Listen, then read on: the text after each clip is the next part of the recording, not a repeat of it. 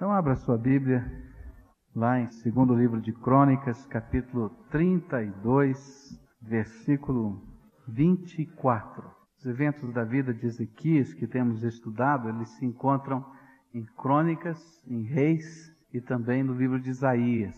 E esse aquilo que vai acontecer agora está bem resumidinho aqui em Crônicas. Diz assim a palavra do Senhor: Naqueles dias, Ezequias, adoecendo, estava à morte e orou ao Senhor, o qual lhe respondeu e lhe deu um sinal. Agora, vira suas páginas aí da Bíblia para o segundo livro de Reis, capítulo 20, e vamos ver o que, que aconteceu. Como é que foi essa história da enfermidade, depois quase à beira da morte e o que Deus fez na vida desse homem. Segundo o livro de Reis, capítulo 20, versículo 1. Diz assim a palavra do Senhor: Por aquele tempo Ezequias ficou doente, à morte. O profeta Isaías, filho de Amós, veio ter com ele e lhe disse: Assim diz o Senhor: Põe em ordem a tua casa, porque morrerás e não viverás. E então o rei virou o rosto para a parede e orou ao Senhor, dizendo: Lembra-te agora, ó Senhor, te peço, de como tenho andado diante de ti com fidelidade e integridade de coração, e tenho feito o que era reto aos teus olhos. E Ezequias chorou muitíssimo. E sucedeu que, não havendo Isaías ainda saído do meio do pátio, veio a ele a palavra do Senhor, dizendo: Volta e dize a Ezequias, príncipe do meu povo: Assim diz o Senhor Deus de teu pai Davi: Ouvi a tua oração e vi as tuas lágrimas, e eis que eu te sararei, e ao terceiro dia subirás à casa do Senhor. Acrescentarei aos teus dias quinze anos, e das mãos do rei da Síria te livrarei a ti e a esta cidade, e defenderei esta cidade por amor de mim e por amor do meu servo Davi. E disse mais Isaías: Tomai uma pasta de figos e ponde-a sobre a úlcera, e ela sarará. Perguntou, pois, Ezequias a Isaías: Qual é o sinal de que o Senhor me sarará e de que ao terceiro dia subirei à casa do Senhor? E respondeu Isaías: Isto te será sinal da parte do Senhor, de que o Senhor cumprirá a palavra que disse: Adiantar-se-á a sombra dez graus, ou voltará dez graus atrás? E então disse Ezequias: É fácil que a sombra decline dez graus. Não seja assim. Antes volte a sombra dez graus atrás. E então o profeta Isaías clamou ao Senhor que fez voltar a sombra dez graus atrás, pelos graus que já tinha declinado no relógio de sol do rei Acás. Vamos orar mais uma vez. Querido Deus, dá-nos agora, pelo teu Espírito Santo, a compreensão desta palavra. Mas não, Senhor, apenas a compreensão lógica do que ela quer dizer, do seu significado, mas aquela compreensão que só o teu Espírito pode nos dar, aplicando esta mensagem à minha vida e à vida dos meus irmãos. Manifesta, Senhor, o teu poder, manifesta, Senhor, a tua glória e a tua presença no meio do teu povo. Nesta hora também, Senhor, da meditação na tua palavra. Aplica, Senhor. Talvez tenhamos tantas pessoas que estão vivendo crises, momentos difíceis, onde é tão complicado até a gente exercitar a fé, eu te peço, intervém. Vem com o teu poder e manifesta o teu amor sobre o coração quebrantado, sobre o coração contrito, sobre o coração machucado. Vem, Senhor, nós clamamos no nome de Jesus. Amém, Senhor. Depois de todo aquele avivamento, a gente esperava um mar de rosas. E não foi um mar de rosas, não. Veio um mar de lutas. Primeiro, uma grande batalha internacional. Na verdade, os estudiosos acham que a primeira grande batalha foi essa enfermidade. Alguns acham que a enfermidade de Ezequias veio antes da guerra. Parece que sim, pela promessa que Isaías vai fazer no final desse texto, de que o rei da Síria não entraria naquela cidade. Mas veio essa batalha internacional. Hoje pela manhã vimos uma batalha no coração, quando a gente é tentado não pelo leão, mas pela serpente. E agora quero falar sobre a batalha que acontece mostrando os limites da gente. Quando a gente entra para uma enfermidade, a gente vai vendo de perto os limites da gente. A gente gostaria de tomar atitudes rápidas e resolver rápido qualquer circunstância dolorosa, mas a gente vai conhecendo os limites. A gente quer, tenta, todo recurso é usado, mas nem sempre funciona como a gente pensou ou queria. E eu acho que uma das coisas difíceis de se enfrentar em qualquer enfermidade é que o limite da minha humanidade fica patente. O limite da minha finitude fica muito claro. O limite da minha impotência diante das circunstâncias da vida é tão claro que às vezes as coisas mais simples do dia a dia eu preciso de ajuda de alguém para vivenciar. Levantar de uma cama, tem que ter um ou dois, quem sabe, para ajudar. Quem sabe ir ao banheiro não seja uma possibilidade tão fácil. Quem sabe tomar um banho, coisas tão simples. E essas coisas vão desgastando a gente, porque a gente vai encontrando a nossa finitude. O que Ezequiel estava vivendo é aquilo que eu e você vivemos em tantos momentos da nossa vida, ou com pessoas queridas, ou conosco mesmo.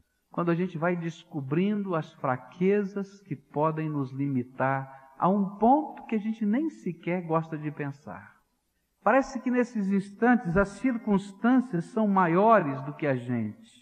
E é normal numa situação assim a gente se sentir abatido, a gente se sentir enfraquecido, e às vezes até abandonado abandonado pelas pessoas e não poucas vezes a gente se sente até abandonado por Deus.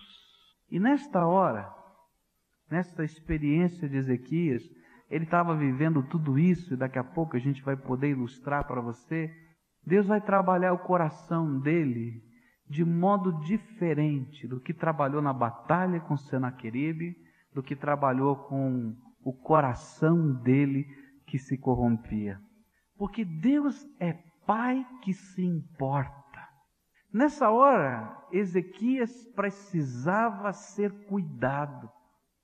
Ele precisava de alguns recursos que Deus colocasse à disposição dele para que ele viesse a ser fortalecido na sua esperança e na sua fé, para que ele pudesse recobrar até a alegria da vida. E isso não estava mais nele, e Deus sabia. E então Deus vai agora colocando alguns recursos espirituais diante dele, que são como que uma alavanca no amor de Deus, para que esse homem pudesse ser soerguido na esperança, na fé, na certeza, na confiança, na dependência de Deus. Eu queria olhar para esses recursos que Deus coloca diante de mim e diante de você. Deus não faz acepção de pessoas. Deus é um pai que não faz diferença entre os seus filhos.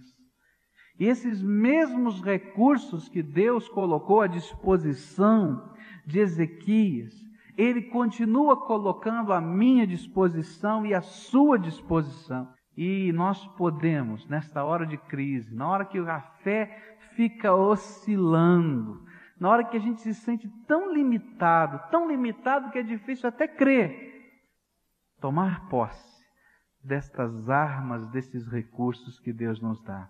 Quais são elas então, ou quais são estes recursos? O primeiro recurso é a oração.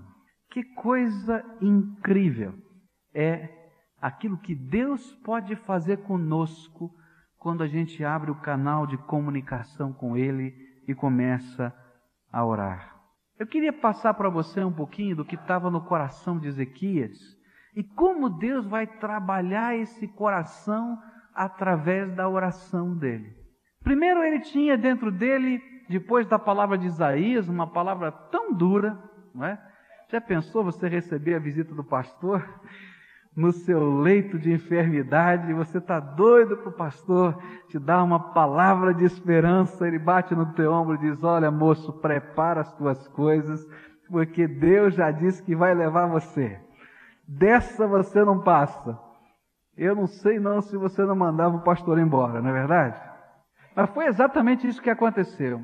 E o coração de Ezequias vinha, desde há tempo, no meio daquela enfermidade, encarando e tentando deixar de lado a dura realidade do fim, do seu limite.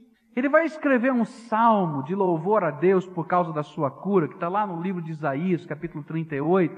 Eu vou pensar alguns versículos desse salmo para você poder entender como é que vai o coração de Ezequias nesta hora. E ele vai dizer o seguinte, lá em Isaías 38, 12, diz assim: A minha habitação já foi arrancada e arrebatada de mim, qual tenda de pastor, enrolei como tecelão a minha vida.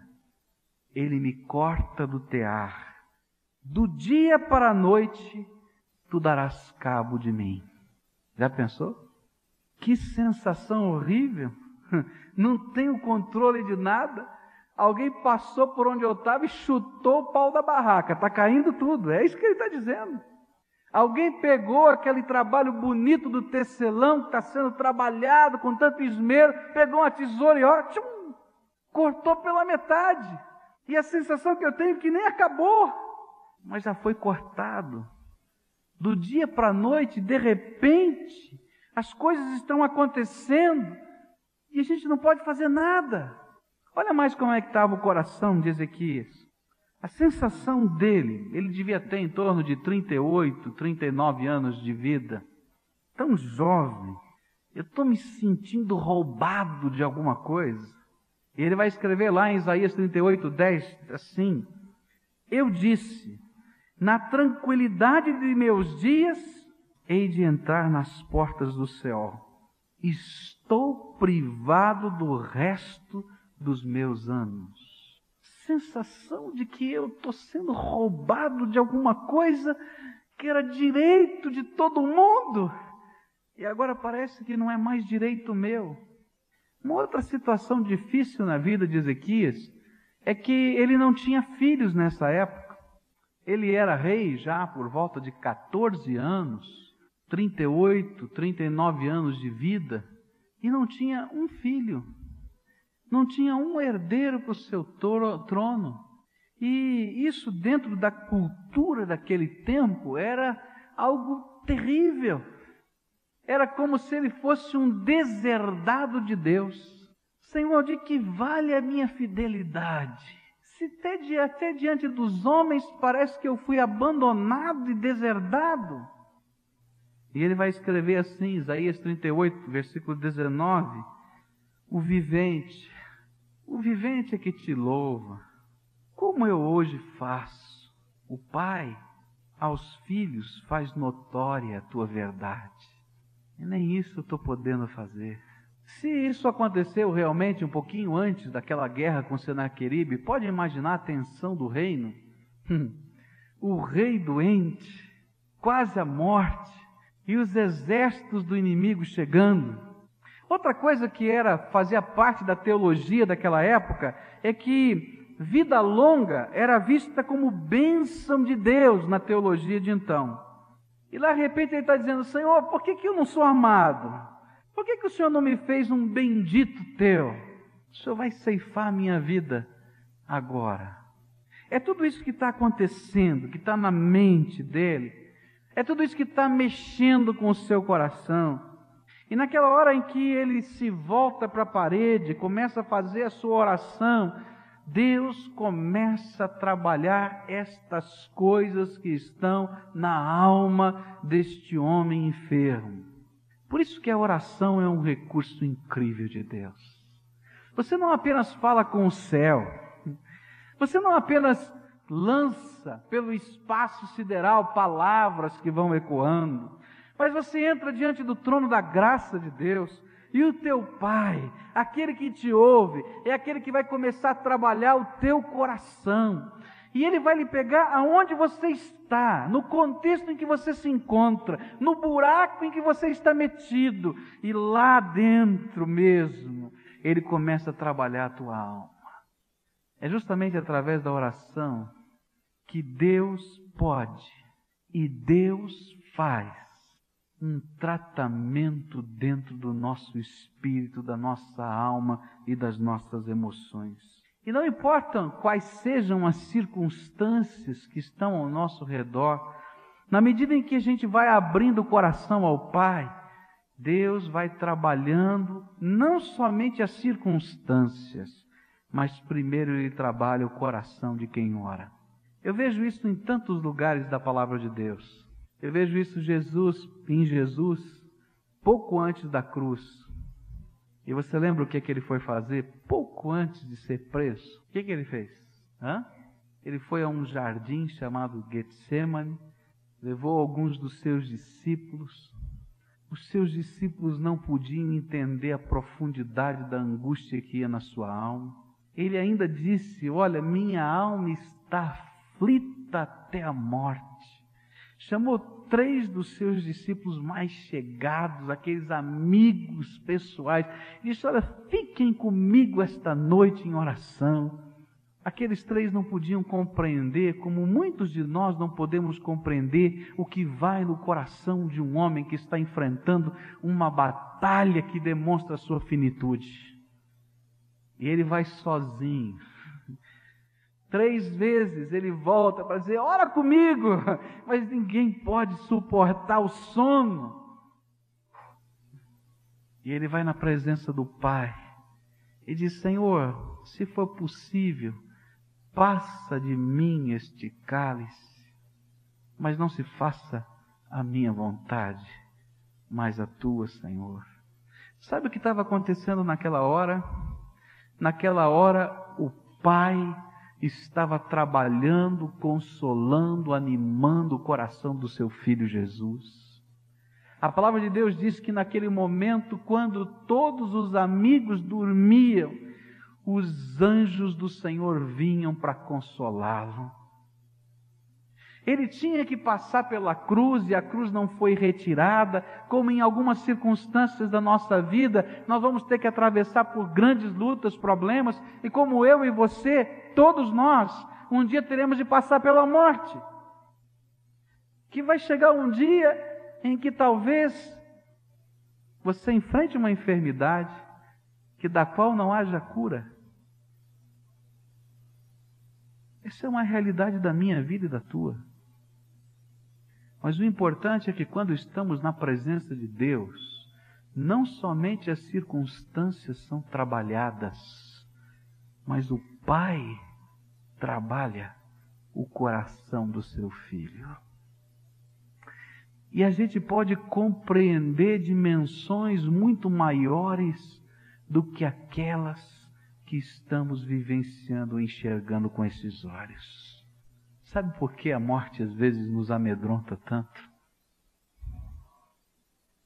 É porque muitas vezes nós não podemos compreender o projeto tão maior que Deus preparou para nós. E alguns de nós que compreendem, às vezes nós não podemos nos apropriar em meio às batalhas da vida daquilo que Deus está fazendo e vai fazer por toda a eternidade conosco. Deus trabalha o meu coração e não só as circunstâncias quando eu oro. Mas eu não quero falar de que Deus não possa trabalhar circunstâncias, porque Ele vai trabalhar de modo extraordinário nesse texto. Ele vai fazer um milagre que não foi apenas uma pasta de figos que fez mas foi realmente algo do poder extraordinário de um Deus que ouve e se importa. Mas quando a gente ora, Deus trabalha o coração da gente. Às vezes a gente fica escondendo de Deus os nossos sentimentos. Quem pode esconder alguma coisa de Deus? Se você está com o seu coração amargurado, se você está se sentindo decepcionado, se você está abatido na tua alma, pode abrir o teu coração diante do teu Pai e dizer com todas as letras aquilo que passa na tua alma, porque esse Pai vai pegar essa porta aberta dentro de você através da oração e vai trabalhar o teu espírito e o teu coração. Pode fazer isso, porque esse é projeto de Deus. Há momentos quando nós nos vemos face a face com uma parede lisa, como Ezequias. Ele olhou para a parede e só viu uma parede lisa. E só Deus pode abrir uma porta nessa parede. E essa é a hora em que nós devemos deixar esse Deus Todo-Poderoso trabalhar a nossa vida, as nossas circunstâncias, a nossa alma, os nossos sentimentos, porque Ele é a nossa única esperança. O salmista dizia: Olha, levanto os meus olhos e olho para os montes, de onde me virá o socorro? Tantas circunstâncias da nossa vida, a gente vai olhar para paredes lisas, para montanhas vazias porque o nosso socorro só pode vir das mãos do Deus Todo-Poderoso. É Ele que é o meu refúgio, é Ele que é a minha fortaleza, é Ele que é o meu socorro bem presente na hora da angústia, na hora em que eu estou olhando para uma parede lisa.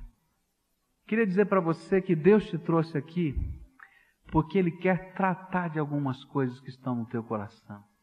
Ele quer tratar de alguns medos, ele quer tratar de algumas decepções, ele quer tratar de alguns sentimentos de impotência, ele quer tratar de algumas coisas que são tão guardadas dentro do cofre do coração.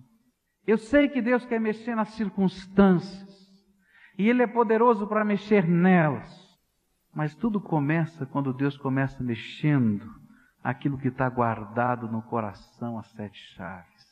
E eu queria desafiar você a hoje a olhar para a parede como Ezequias fez. E se for o caso, chorar na presença de Deus como ele o fez. E se for o caso, até reclamar, dizendo: Deus, olha para mim. Eu tentei viver do teu jeito. Essa foi a oração dele. Eu não estou entendendo nada. Eu estou perdido. Eu preciso do teu socorro. Isso era o máximo que ele podia fazer naquela hora. Mas esse meu pai é tão bom, é tão especial, que mesmo esta oração fraquejante, trôpega, ele é capaz de ouvir. E mesmo estas lágrimas cheias de soluço que não tem mais outra coisa para dizer, Deus pode olhar e se compadecer. Pode orar, pode abrir o teu coração porque esse pai tem alguma coisa especial para mexer e fazer na tua vida. Segunda coisa que a Bíblia me ensina, que é recurso de Deus para esta hora. Mas sabe, Deus coloca pessoas ao nosso redor. Nessas horas de crise e de batalha na nossa vida, um segundo recurso de Deus é colocar, é usar homens e mulheres cheios do seu Espírito Santo que de alguma maneira são instrumentos dele para falar ao nosso coração. E alguém poderia dizer, mas pastor, até aquelas duras palavras de Isaías, elas são também palavra de Deus. Será que Isaías não errou? Sabe, Deus às vezes usa duras palavras conosco. Porque em alguns momentos da nossa vida, algumas das curas que precisam ser trabalhadas no nosso coração, passam pelo tirar a venda que tantas vezes nós colocamos diante dos nossos olhos. Naquela hora em que Isaías falou de maneira tão firme com Ezequias, a venda da infinitude humana caiu dos olhos do rei Ezequias. Você sabia que todo homem na face da terra coloca sobre si uma venda de infinitude? A gente lê no jornal tanta coisa acontecendo todo dia, a gente vê na televisão, a gente escuta de pessoas, vizinhos, amigos, mas a gente imagina que nunca vai acontecer com a gente. Não é verdade? E às vezes a gente se fia tanto nestas coisas, na nossa capacidade de viver, de fazer, de acontecer, que às vezes Deus tem que falar de modo duro conosco para dizer: você é finito e você precisa se preparar para o meu encontro contigo. A palavra de Deus nos diz assim: há um trecho no Velho Testamento que diz assim: Prepara-te, ó Israel, para te encontrares com o Senhor teu Deus. Um dia eu e você vamos ter que nos apresentar diante do justo juiz que é Deus. E por mais que eu queira diminuir afastar de mim esse tempo. Essa é uma realidade que vai acontecer na minha e na tua vida. E a gente vive uma vida inteira dizendo que não, nunca vai acontecer. E não se lembra de preparar o coração para esse encontro com o Pai. E às vezes Deus usa circunstâncias, às vezes Deus usa palavras duras para dizer: você não é Deus, você é somente homem que precisa da graça de Jesus no teu coração. Sabe, meus queridos, até palavras duras são palavras de bênção quando nos direcionam, quando nos ensinam, quando nos mostram o caminho da vida eterna. Sabe, aquela palavra dura de Isaías estava revelando a Ezequias que nós somos, quer queiramos ou não, dependentes totais dos desígnios de Deus. Você entende isso? Eu estou fazendo os meus planos, disse Tiago, e estou dizendo: amanhã vou para tal lugar, depois de amanhã vou para tal lugar, vou fazer isso, vou fazer aquilo, mas a Bíblia diz: se Deus quiser, farei, porque eu não tenho controle de nada, eu sou dependente total dos desígnios de Deus na minha vida. Quantos de nós imaginamos que a gente tem o controle de tudo? Não, está tudo esquematizado, está tudo preparado. Por mais estranho que pareça, aos meus olhos e aos teus olhos, as palavras duras, duras de Isaías foram palavras de bênção na vida de Ezequias. Se eu não tenho controle nenhum, vou olhar para essa parede no sentido de privacidade e vou dizer algo àquele que tem controle de tudo. Deus, tenha misericórdia de mim, porque eu descobri que eu não tenho controle de nada. Eu sou rei, mas não sou capaz de governar a minha própria existência. Se não houver do Senhor um ato de misericórdia, eu estou perdido. Sabe, meu querido, essa é a minha história e a tua história. A gente vive essa vida assim, nessa independência, nessa autossuficiência, no meu trilho e no teu trilho. Até o dia em que Deus nos confronta nesta existência para dizer: olha, você não é Deus, você não é dono de nada, você é homem que precisa da minha graça. E sabe, estas palavras duras, às vezes, da vida ou até de pessoas, são a maneira de Deus dizer: Filho, olha para mim agora, porque eu sou a tua única esperança.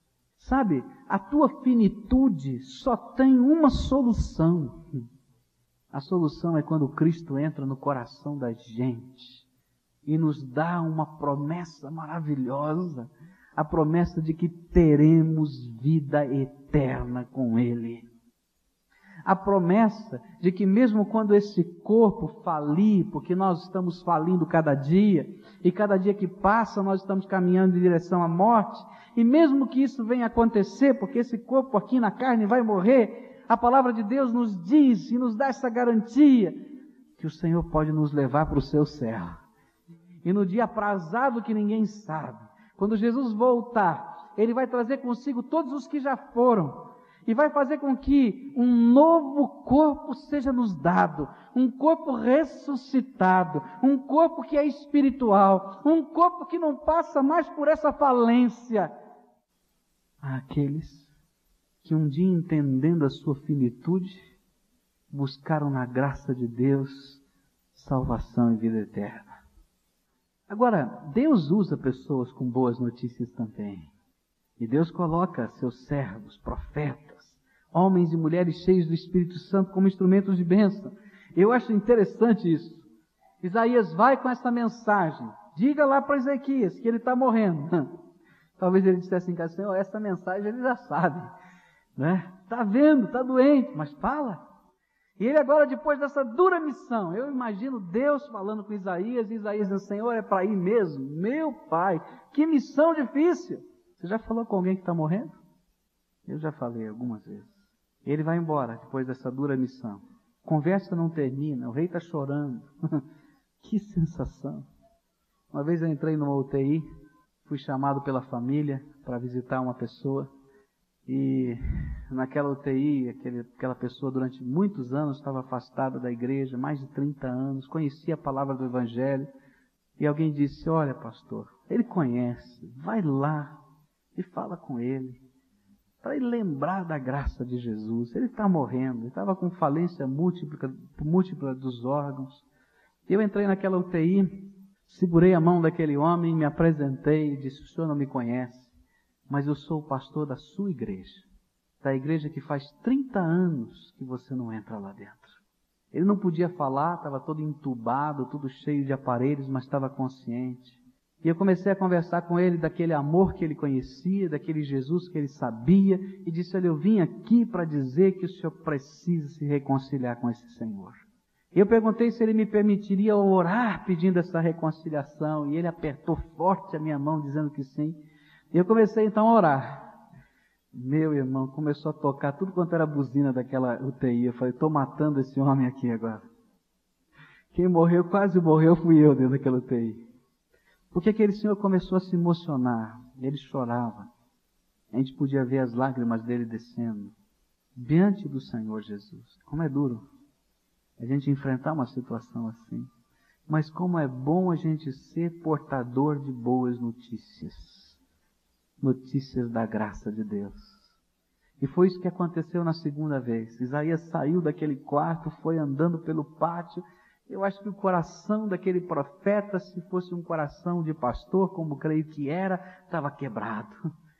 E ele estava descendo as escadas do pátio do palácio quando o Espírito Santo de Deus o encheu e diz: Isaías, faz meia volta, pode voltar. Eu tenho uma boa notícia para você dar. Diga para esse homem, príncipe deste povo, diga para ele que eu vi as suas lágrimas e ouvi a sua oração. Vai dizendo para ele que ele vai ser curado dessa enfermidade. Vai dizendo para ele que daqui a três dias, era um milagre tão extraordinário que nem Ezequias é capaz de acreditar nessa profecia. Daqui a três dias ele vai entrar andando no meu templo. E eu posso imaginar a alegria de Isaías voltando. E ainda, eu creio, que esse homem de Deus estava olhando para a parede. Será que tem uma porta para mim? E chega a voz por detrás dele. Ezequias, ele diz: O Senhor viu as tuas lágrimas e ouviu a tua oração. Oh, coisa bendita! É quando homens e mulheres cheios do Espírito Santo de Deus vêm nos trazendo uma boa nova da graça, uma boa nova da esperança uma boa nova que faz diferença. E sabe, Deus usa pessoas, Deus usa homens e mulheres assim, para dizer para a gente, para mostrar para a gente, para declarar para a gente que existe um Deus vivo, todo-poderoso, e que age hoje nesta terra. E a maior prova disso é que ele estava orando, e algumas coisas que ele falou na sua oração foram ditas ao profeta lá no pátio, e lá do pátio ele vem declarando: ele ouviu isso. Foi o teu Senhor que me mandou aqui. Deus usará e usa homens e mulheres que estão ao seu redor, cheios do Espírito Santo. E algumas das palavras que eles têm dito, algumas são duras, para que a venda caia. Mas outras são palavras de esperança e de fé. Você pode tomar posse delas, porque elas são recursos de Deus, são ferramenta de Deus, para suscitar em você a certeza de que há um Deus que se importa e age hoje na vida da gente. Terceira coisa, e para mim esta é muito gostosa. Deus usa sinais. O Deus vivo confirma a sua palavra de modo prático na nossa vida. Esse Deus que é Pai, que está tratando o meu coração, Ele sabe que às vezes nós estamos tão abalados que nós não conseguimos crer nem nas Suas promessas mais preciosas. Você já viveu uma situação assim? De uma tristeza tão grande que mesmo quando Deus lhe dá uma palavra que você sabe que é palavra dele, que mexe com o teu coração, que sacode a tua vida, você sabe que é palavra de Deus, mas você não consegue. Você não consegue confiar, você não consegue crer, você está em crise. E então ele nos ajuda a crer. Esse é o meu Deus. Esse é o Senhor da glória. Esse é o Pai das misericórdias. Quando você não consegue crer, Ele te ajuda. Porque esse meu Deus sabe dos meus limites e mesmo quando eu não consigo crer, mas a porta da minha alma está direcionada para Ele e Ele ainda está lá brilhando com a sua luz, Ele vem e me ajuda a crer. Foi isso que aconteceu. Tá bom, Isaías, você me falou que eu ia morrer. E agora você vem me dizer que estou à morte, estou acabado, que daqui a três dias eu vou entrar andando no templo de Deus para dar louvores ao nome dele. Não dá. Que sinal você me dá de que isso é verdade? E sabe, isso tem uma coisa importante no contexto, porque ele era um menino quando Isaías foi falar com o seu pai e trouxe uma palavra do Senhor firme para o seu pai, palavra que o seu pai não creu, porque ele sempre foi aquele tipo de homem que se afastava de Deus. E então Isaías disse para ele: Acas, você quer pedir um sinal? Porque Deus está falando coisa séria com a tua vida. E Acas disse: Eu não quero sinal nenhum, está tudo bem, tal, etc. Ele não tinha nenhuma intenção de guardar qualquer coisa dessa no coração.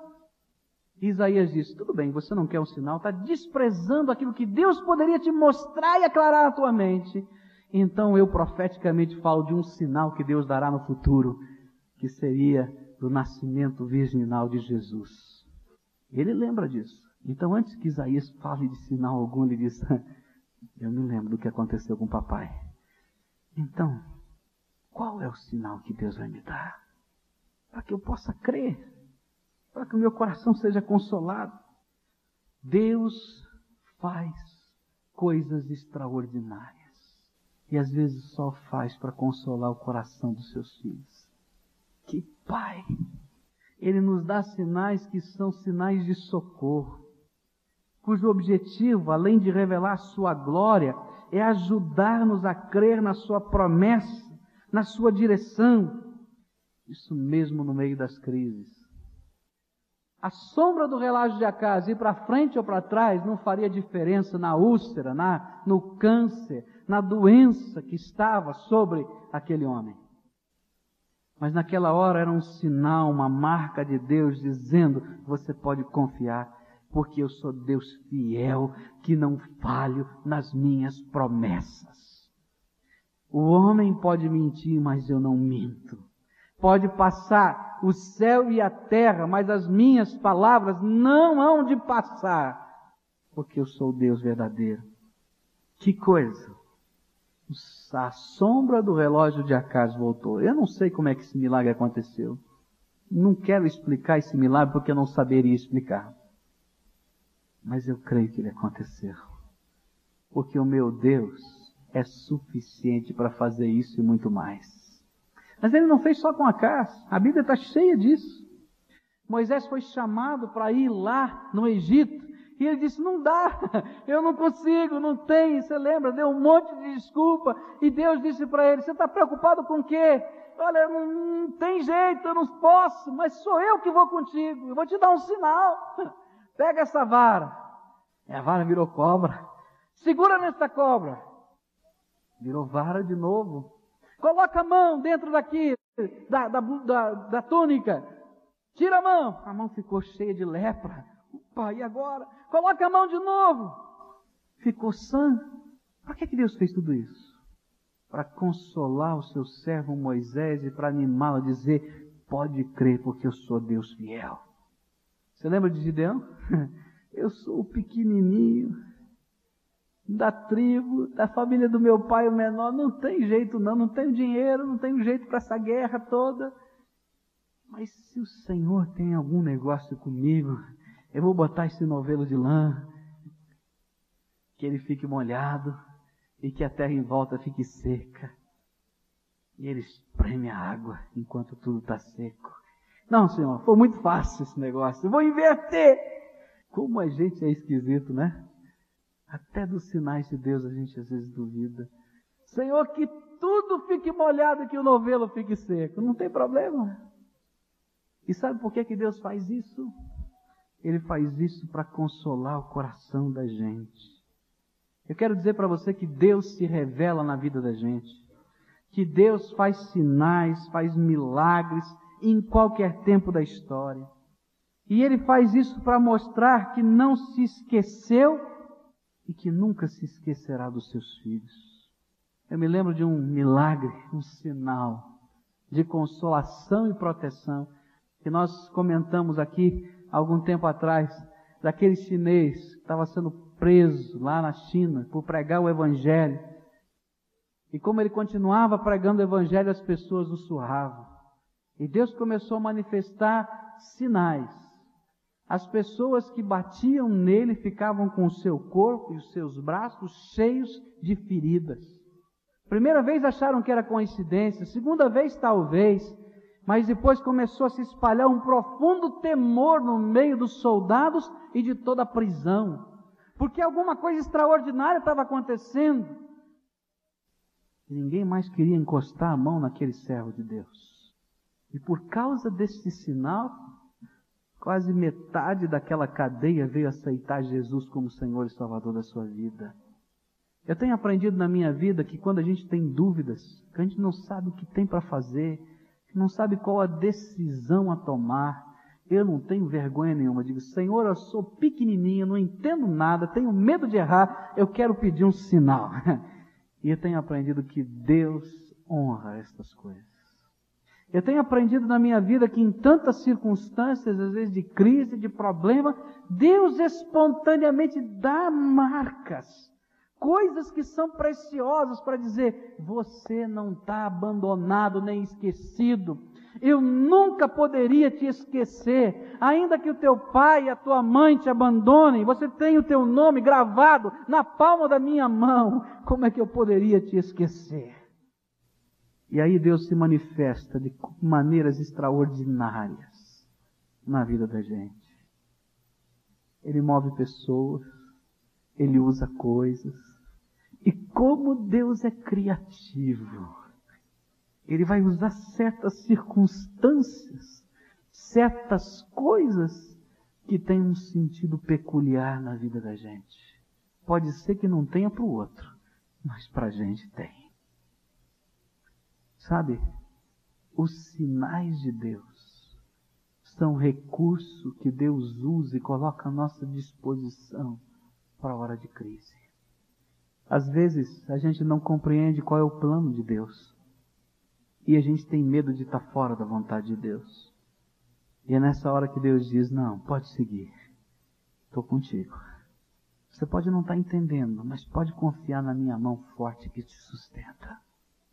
A última coisa que eu queria dividir com o irmão, com a irmã, é que Deus, nessas horas que vê que a gente não consegue crer, ele coloca diante de nós passos de fé.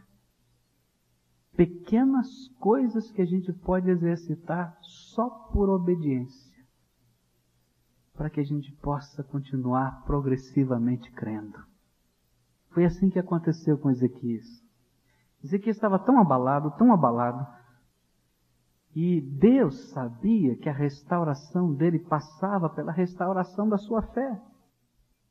Então Deus vai usar a oração, Deus vai usar o profeta, Deus vai usar o sinal no relógio de casa, a sombra voltando, mas Deus vai usar também um negócio esquisito, uma pasta de figos.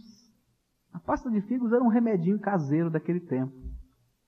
Eu acho que ele já tinha posto tanto pasta de figo lá naquele, naquele machucado, porque era o recurso daquele tempo.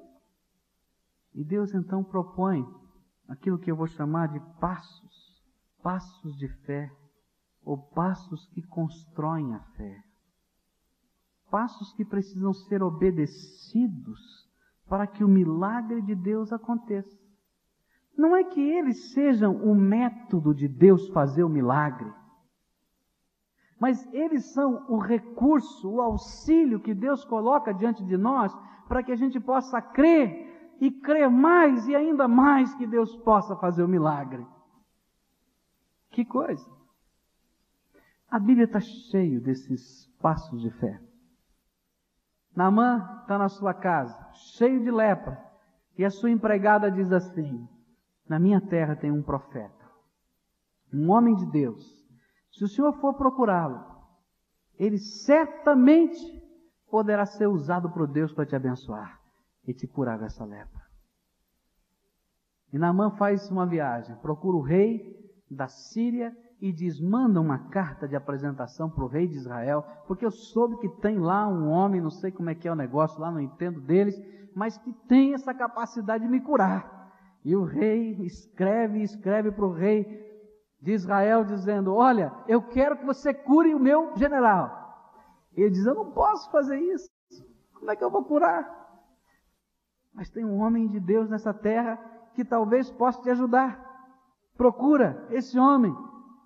E ele vai na direção do profeta Eliseu.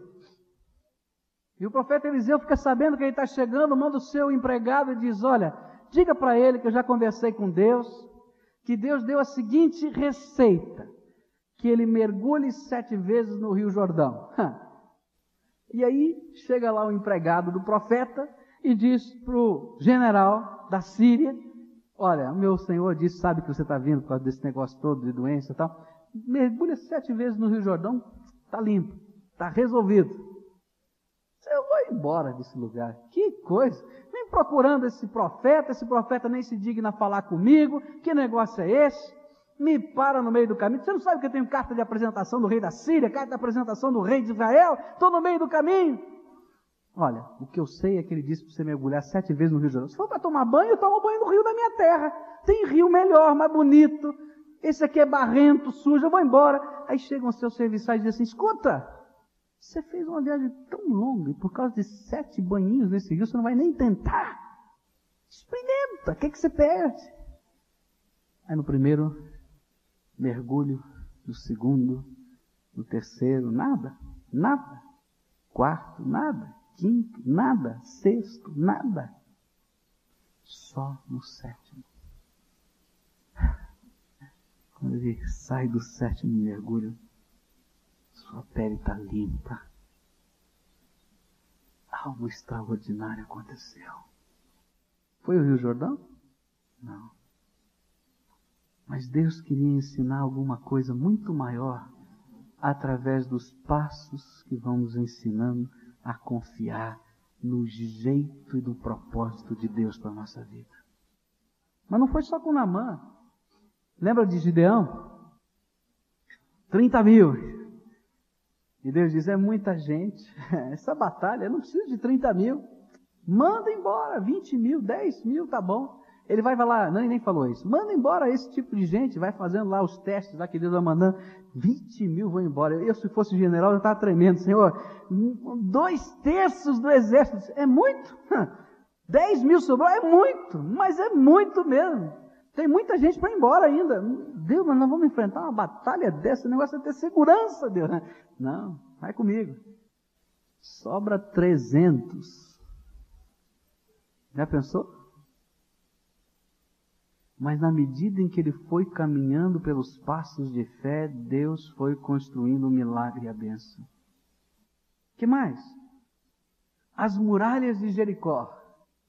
E Deus diz: Olha, durante sete dias você marcha em volta dessa muralha, e no sétimo dia você vai marchar sete vezes, e somente na sétima vez você vai dar um grito, um berro com todo mundo, e eu vou fazer a muralha cair. Que coisa maluca! são passos que suscitam fé. Lembra lá do deserto? Lembra? Quem for picado da serpente, olha para uma serpente de bronze que foi feita, que é o sinal da esperança de que Deus pode curar. É um passo de fé. Lembra de Jesus transformando a água em vinho? Tudo quanto ele disser, façam, disse a mãe dele. E ele disse as coisas mais doidas do mundo disse para os serviçais: peguem aquelas bacias que o pessoal lavou os pés agora há pouco, troca a água de lá e leva essa água para o mestre de cerimônias. Eu posso imaginar aquele povo dizendo: Mas esse homem é doido, na hora de lavar pé já acabou, nós estamos precisando de vinho. Agora ele manda pegar a bacia de lavar pé, lavar a bacia, encher de água. O que, que vai resolver o nosso problema? Mas enquanto eles estavam fazendo isso, a água se transformou em vinho. Passos que suscitam fé. Você lembra dos cegos? Dez, ou melhor, dos dez leprosos? Jesus, eles vieram pedindo, Jesus, nos limpe, nos cura, nos cure. E ele então disse, tudo bem, vão e se apresentem ao sacerdote. Só podia se apresentar ao sacerdote quando estivesse limpo. Eles não estavam mais ainda limpos, estavam doentes. Mas enquanto eles estavam andando pelo caminho, na direção do sacerdote, Deus fez um milagre. E agora chega Isaías e diz: Ezequias, pega a pasta de figos e coloca sobre a úlcera que está sobre você. Eu e você seríamos grandes tolos se imaginássemos que foi o remédio de figos que curou Ezequias. Foi Deus. Mas para suscitar fé no coração de Ezequias, ele usou uma pasta de figos. Ele queria ensinar que o milagre não estava no método, mas na, na confiança e na fé colocada na promessa de que Deus faria aquilo que ele prometeu. Estava naquela certeza de que vale a pena obedecer e se colocar e se submeter ao jeito de Deus. O que é triste é que, em termos espirituais, muitos têm parado no sexto mergulho. Outros têm parado no segundo dia da pasta de figos e não desfrutam do que Deus prometeu. Porque fé e obediência incondicional sempre vão andar juntas na nossa relação com o Pai. Eu quero dizer para você que Deus quer tratar a crise da tua vida. Eu não sei por que, que Deus te trouxe aqui nessa noite. Você pode estar imaginando por que, que eu vim parar aqui. O que, que eu estou fazendo nesse lugar?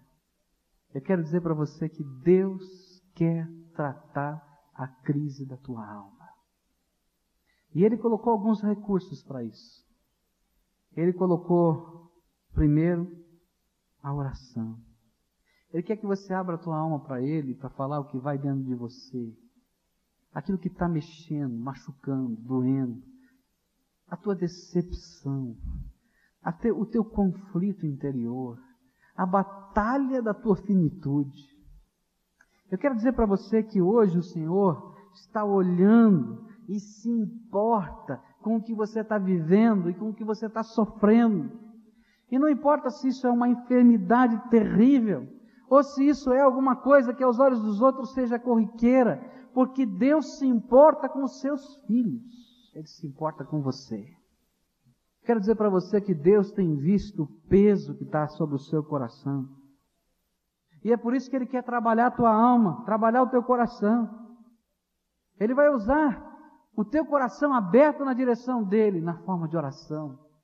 Ele está usando esse momento quando estou lhe proferindo essa palavra, como Isaías um dia proferiu. Mas ele vai pedir para você dar passos de fé. Ele vai pedir que você dê um pequeno passo. E depois outro pequeno passo. Depois mais um pequeno passo. Na direção da promessa que ele tem dado a você. E eu queria desafiar você a hoje dar o primeiro passo. Eu queria desafiar você hoje a realmente se lançar nos braços do Senhor Jesus. Eu queria dizer para você que a nossa salvação começa quando pela fé entendemos que não existe outro caminho a não ser Jesus Cristo. Que não existe outra verdade a não ser o evangelho dele que produz salvação na nossa vida. E que não existe vida abundante fora dele. Eu quero dizer para você que o método de Deus é quando a gente tem a coragem de se lançar nos braços dele. E eu queria desafiar você hoje a fazer isso pela fé, a se lançar nos braços do Senhor Jesus, do jeito que você está. Pesado, angustiado, entristecido, quebrado, achando que não tem jeito, achando que é só uma montanha de cacos, que não tá, não dá mais Olha, esse Deus é todo poderoso.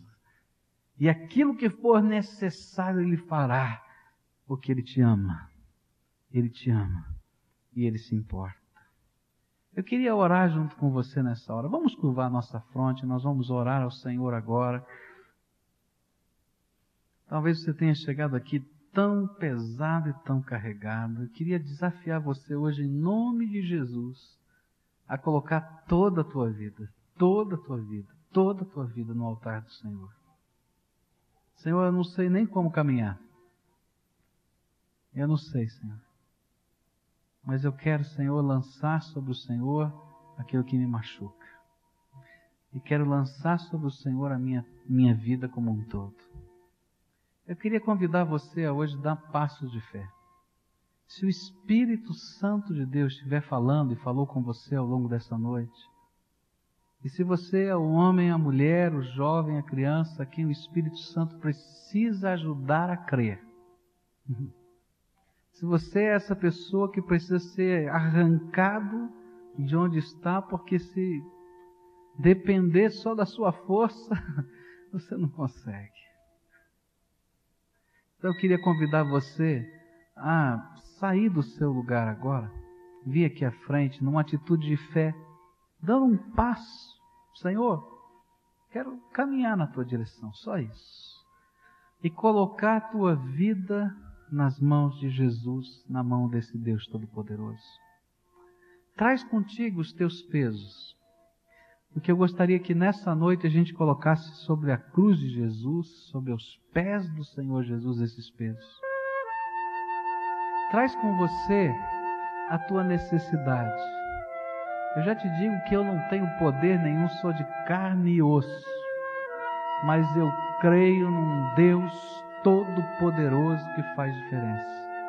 Se você é a pessoa a quem o Espírito Santo está falando, vai saindo do teu lugar agora em nome de Jesus e vai chegando. Que o Senhor tem alguma coisa especial para trabalhar na tua vida. Se o Espírito de Deus está confirmando essa mensagem no teu coração, pode vir, porque é Ele que vai fazer diferença, só Ele que vai fazer diferença. E nós queremos nos lançar nos braços dele, dizer: Senhor, Tu és a nossa esperança. Tem uma parede lisa diante de mim. Quem vai abrir essa porta? Ah, Senhor, Tu és o único que pode abrir a porta para mim. Senhor, meu coração está quebrado, está doído, está machucado, eu não consigo, Senhor, dá um passo. Tenha misericórdia de mim.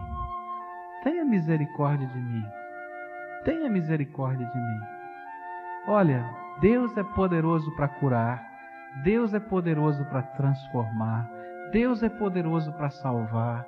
E nós vamos depender da graça dele. Vamos dizer, Senhor, à luz da tua palavra, da tua palavra nós estamos dando esse passo de fé. E Senhor, eu sei que só o Senhor, não é a igreja, não é o pastor, não é o lugar, é o Senhor. E eu venho na busca do Senhor, da tua misericórdia, da tua graça. E nós queremos estar orando agora, clamando ao Senhor. Queremos pedir que Deus esteja fazendo diferença na vida de todos quantos estão aqui. Tem gente que está vivendo o seu lar quebrado, Pega a mão da tua esposa, marido, pega na mão do teu marido, esposa, vem junto. Vem os dois dizer, Senhor, dá um jeito na nossa vida. Tenha misericórdia dessa casa. Vem já, em nome de Jesus. Pode vir, porque o Senhor vai nos ajudar. Mas eu não sei como. Eu não sei como Deus faz os seus milagres. Mas eu sei que Ele faz.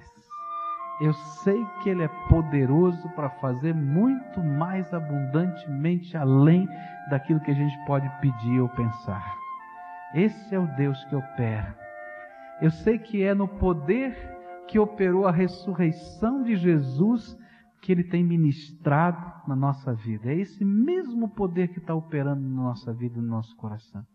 E a gente vai clamar ao Senhor agora, pedindo que Deus se manifeste que Ele mesmo se manifeste na nossa vida. Eu queria saber, dentre as pessoas que estão aqui na frente, tem alguém enfermo aqui? Levanta bem alto a mão, quero saber. Tem? Está enfermo? Quem mais está enfermo aqui? Tem várias pessoas que estão doentes aqui. Eu quero orar especificamente por você que veio aqui, que está enfermo, está pedindo alguma coisa da graça de Deus. Então levanta bem alto a tua mão. Quero começar orando por vocês. Quero dizer antes, eu não tenho poder não, hein? de carne e osso. Minha esposa está lá no hospital, vou estar tá orando por ela. Mas eu creio que Jesus é poderoso para fazer muito mais do que eu posso imaginar. Você crê? Então a gente vai dar um passo de fé agora, tá? Senhor, estas mãos que estão levantadas aqui é de gente simples, de gente que está sofrendo, de gente que está angustiada, como um dia Ezequias esteve, Senhor de gente que está olhando a sua limitação, está olhando a sua fraqueza, está olhando a sua incompetência, Senhor, de tantas coisas da vida. Mas, Senhor, eles estão com as suas mãos levantadas para o céu, dizendo: Tu és a minha esperança, Jesus. Tu és a minha esperança. E, Senhor, à luz da tua palavra, nós ensinamos que o Senhor é o mesmo ontem, hoje e o será para sempre. Então, Pai, na autoridade do nome de Jesus, Senhor. Na misericórdia que esse nome simboliza, eu te peço, manifesta do poder do alto agora. E que haja sobre estas vidas uma unção que venha do céu, do Senhor, de cura. Senhor, se esta enfermidade tem vindo, Senhor, por causa que o corpo não está funcionando direito, porque é falência desse corpo, Tu és Deus, Criador do corpo.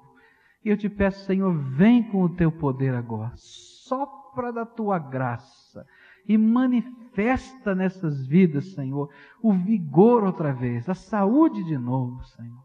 Se alguma, Senhor, destas enfermidades tem origem no pecado, ó Senhor Jesus, que o sangue que o Senhor verteu na cruz do Calvário seja suficiente, porque Ele é suficiente para nos perdoar de todo pecado e eu te peço, Senhor, que nessa hora seja aspergido este sangue sobre estas vidas e que haja, Senhor, remissão e que o Senhor declare desde agora saúde sobre essas vidas. Ó oh, Pai, se esta enfermidade vem do dedo do inimigo, como espírito de enfermidade, nesta hora, na autoridade do nome de Jesus, é repreendo o espírito de enfermidade Sai agora, em nome de Jesus, e declaro que a bênção do céu sobre estas vidas. Senhor Jesus, tu és poderoso e nós confiamos na tua graça. Ó Senhor, manifesta a tua graça sobre os teus filhos que estão aqui e abençoa essas vidas, Senhor. Clamamos no nome de Jesus. Amém, Senhor Jesus.